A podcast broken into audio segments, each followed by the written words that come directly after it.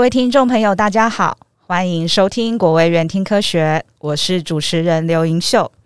今天我们很荣幸再次邀请到国卫院分子与基因医学研究所余秋华研究员，于老师好，盈秀好，各位听众朋友大家好。今天呢，想请于老师继续与听众朋友们分享小分子核藻糖胶以及它对肝细胞或肝肿瘤有什么样的影响。在上一集呢，老师提到说，您是透过斑马鱼模型来进行研究的。嗯，请问您为什么会选择斑马鱼呢？啊，因为我们知道，就是也有很多啊最常见的实验动物，像小鼠啦、大鼠这样子。那很好奇的是，就是与其他的实验动物相比啊，斑马鱼有什么优势吗？或者是它有什么特别的地方？其实啊，会选择斑马鱼模型，好像也是意外，或者是一种命中注定的。是，因为原本我在美国啊，我在加州理工学院做博士后研究的时候，我研究的材料是海胆。嗯。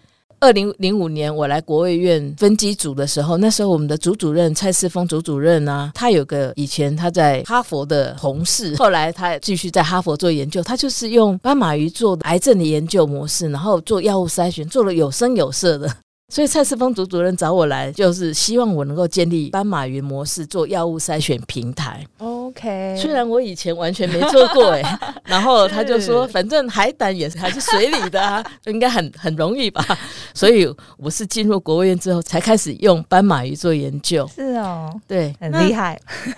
那跟那些其他的那个呃模式生物来比啊，嗯、我们现在有很多模式生物嘛，包含有果蝇啊、线虫，还有以前我研究的海胆。是，它们是属于无脊椎动物。嗯、呃，对。那斑马鱼跟人类都是属于脊椎动物，嗯、所以在基因上呢，斑马鱼有百分之八十的基因跟人类是一样的。哦，很高哦。对，而且啊，人类很多器官，像我研究的肝癌，就是有肝脏嘛，肝脏的一个疾病。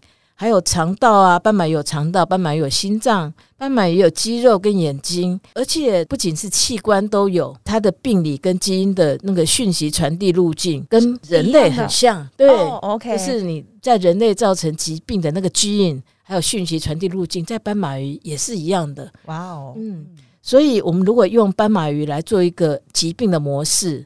会跟人类的很类似，OK，那所以用来筛选药物就是有很大的帮助，OK。那一般的认为就是说要用大小鼠作为临床前测试嘛，是是，但是大小鼠的饲养昂贵啊，而且它每胎也只能生几只。不够做 大量的药物筛选嘛？对，所以啊，有别于大小鼠，斑马鱼是数量很多，饲养容易，而且它一胎可以生几百颗 的子弹，那它已经是复杂性够高的一个动物模式。所以不仅是观察容易，然后又可以大量的来做药物筛选。其实有很多的公司跟药厂，都是利用斑马鱼来筛选药物的。OK OK。嗯所以我们实验室其实也做了一个端粒酶的转基因斑马鱼，就是把端粒酶过量表现在斑马鱼肝脏，Okay. 它在正常喂食下十五天两个礼拜哦，这斑马鱼就有癌症。然后，所以我们现在是利用，也可以利用这个幼鱼啊，像 CD 三十六高脂喂食的斑马鱼模型，代表非酒精性脂肪性肝炎，可以来筛选药物。嗯，然后。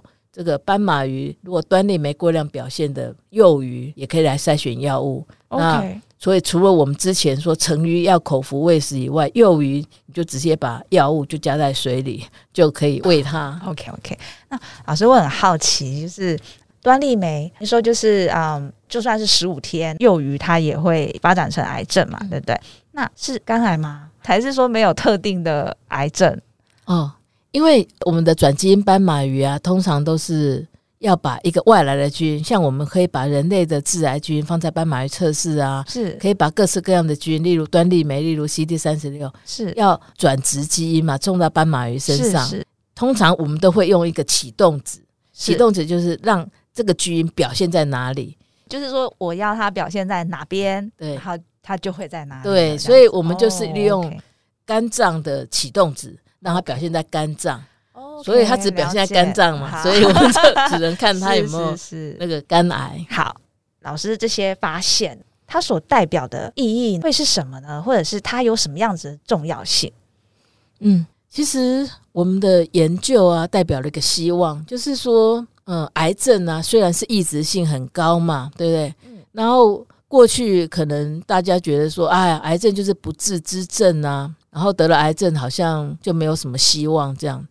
但是现在的科技的发展，我们也知道很多基因会造成癌症。是。那更多的，其实肝癌啊是一个例比较例外，因为。肝癌的病人可以用这个叫做影像处理的，就知道他有没有肝癌。所以肝癌的病人很少把组织拿拿起来做基因检测。OK，但是像其他的癌症，例如肺癌，它就可以基因检测。嗯、然后它如果是 VEGF-R 突变的，它就可以给他标靶药物。那希望说我们肝癌的也是希望以后可以把穿刺拿一些细胞出来检测，可以知道说它是什么样基因造成的肝癌。是。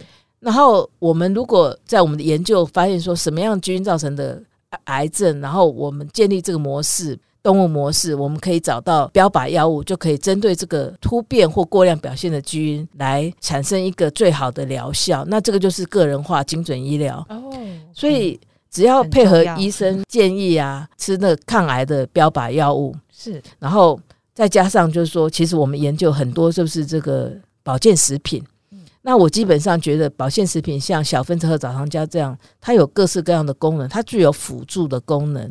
那在我们的呃斑马鱼研究也发现说，它其实比一些的呃真正的小分子的药物，其实安全性更高.然后效果更多。因为小分子核藻糖其实蛮大的，它有很多的受体，它不像一般的标靶药物，可能只有一个单一标靶。对.那小分子核藻糖它之所以有之前的这么多种功能，我觉得就是它结合到细胞表面各式各样的受体，并且它可以杀死癌细胞，也可以保护正常细胞的功能。那当然，这些药物的组合是不是有加成的作用，需要更多的证据。嗯，是是。那所以啊，癌症也是一个意识性很高的一个疾病嘛，所以我会利用我们实验室建立了多种的转基因斑马鱼，代表各种不同的类型的肝癌。然后我们来测试各种不同的组合性的药物，是。要把药物配合上保健食品，是。那希望说未来能够有机会可以跟厂商合作，开发更多的个人化药物，并且希望可以做到人体试验，也希望更多的癌症患者可以努力的跟医生寻求标靶药物或者其他的呃治疗的方法，法。是对。是是。哦、呃，所以我们的研究事实上就是希望带给更多的病人一个希望，是是是是。谢谢老师啊！刚刚听老师讲，想要一个小问题，就是老师，您的斑马鱼鱼房啊，除了有肝癌模式之外，也有其他癌症的模式吗？你有治过吗？就是其他的癌症，然后搭配小分子褐藻糖胶，还是说目前只是针对呃肝肿瘤这样子肝癌？我的实验室除了研究肝肿瘤以外，其实上我们也发表文章研究大肠直肠癌。是，不过那个时候没有来筛选药物。Oh, OK OK。然后我现在有在研究胃癌，然后胃癌的部分也是只有作用机转，然后想要找到呃治疗的标靶，是，是也是不是用小分子和藻糖胶。OK。所以我的小分子和藻糖胶研究主要限制于。目前就是肝癌，肝癌 就是我用的模式测试是肝癌。OK，, okay. 那可是其实小分子褐藻糖已经发表了五百篇以上的文章。未来您会考虑吗？我因为就是已经很多文章发表了，所以我觉得没有就我就要 focus 在我自己的题目上。是是是是，好哦。那于老师呢？我们国卫院听科学呢，也有不少的女性听众朋友在收听啊。啊，甚至有可能也是同样是在这个生医领域工作，或者是正在求学的学生。您身为一位女性的科学家啊，嗯，是否能趁今天这个机会给大家一些鼓励呢？嗯，我觉得在这个我们这个生科领域啊，女性科学家事实上蛮多的，扮演一个非常重要的角色。是。我们家是只有女生，我妈妈生了四个女儿，没有儿子，哦、四千金。嗯，所以从小，而且我们家是贫户，从小我就觉得说我要努力读书，做给有用的人。所以，特别是这个生物，又是我们女性应该是蛮专长的，因为她需要做很多实验的工作，要很细心的人，然后才能做得好，然后要很专注。是，那所以我觉得说。男女平等这件事情，应该在社会上是很重要的事情，不管是哪一个国家。那特别是我们台湾呢、啊，我觉得女权好像蛮蛮蛮高的，是是是，比起其他的一些中东的国家，对。而且人呢、啊，跟人之间也是互补互惠的关系，所以我们不管是男生或女生，我们都要定定一个目标，要努力实现自己的梦想。是，然后。家庭生活也是很重要，因为互补嘛，就是你家里也是有爸爸有妈妈两个人互补。那工作场所也是一样啊，工作场所也是有男生跟女生，然后所以要呃在互补的呃这个精神要放在你的家庭以及工作。所以我也很幸运，我在家里。因为我们做女性科学家，一定要做很多时间花在工作上。我也很幸运，有另外另外一半，他也是科学家，所以他会体谅我做科学的辛苦，然后我们就互补，在家庭工作也是互补的。然后，所以我觉得不要把自己当做女性，然后要努力去追求自己的梦想。就人生来平等啊，没有男性 女性的，是的，是的。然后努力去追求自己的目标，努力实现梦想，没有什么达不到的。而且女性啊，有她的优点，就是她很随和、很细心，在群体中可以更加促进团队合作的融合。所以这件事情是女性科学家要配合男性，在这个职场上也有也有发光发热的那个时候。好哦，谢谢老师分享啊、哦！最后呢，到了我们的 Take Home Message 打包讯息时间啊！在听完于老师的说明后呢，于老师啊、呃，对于您的研究。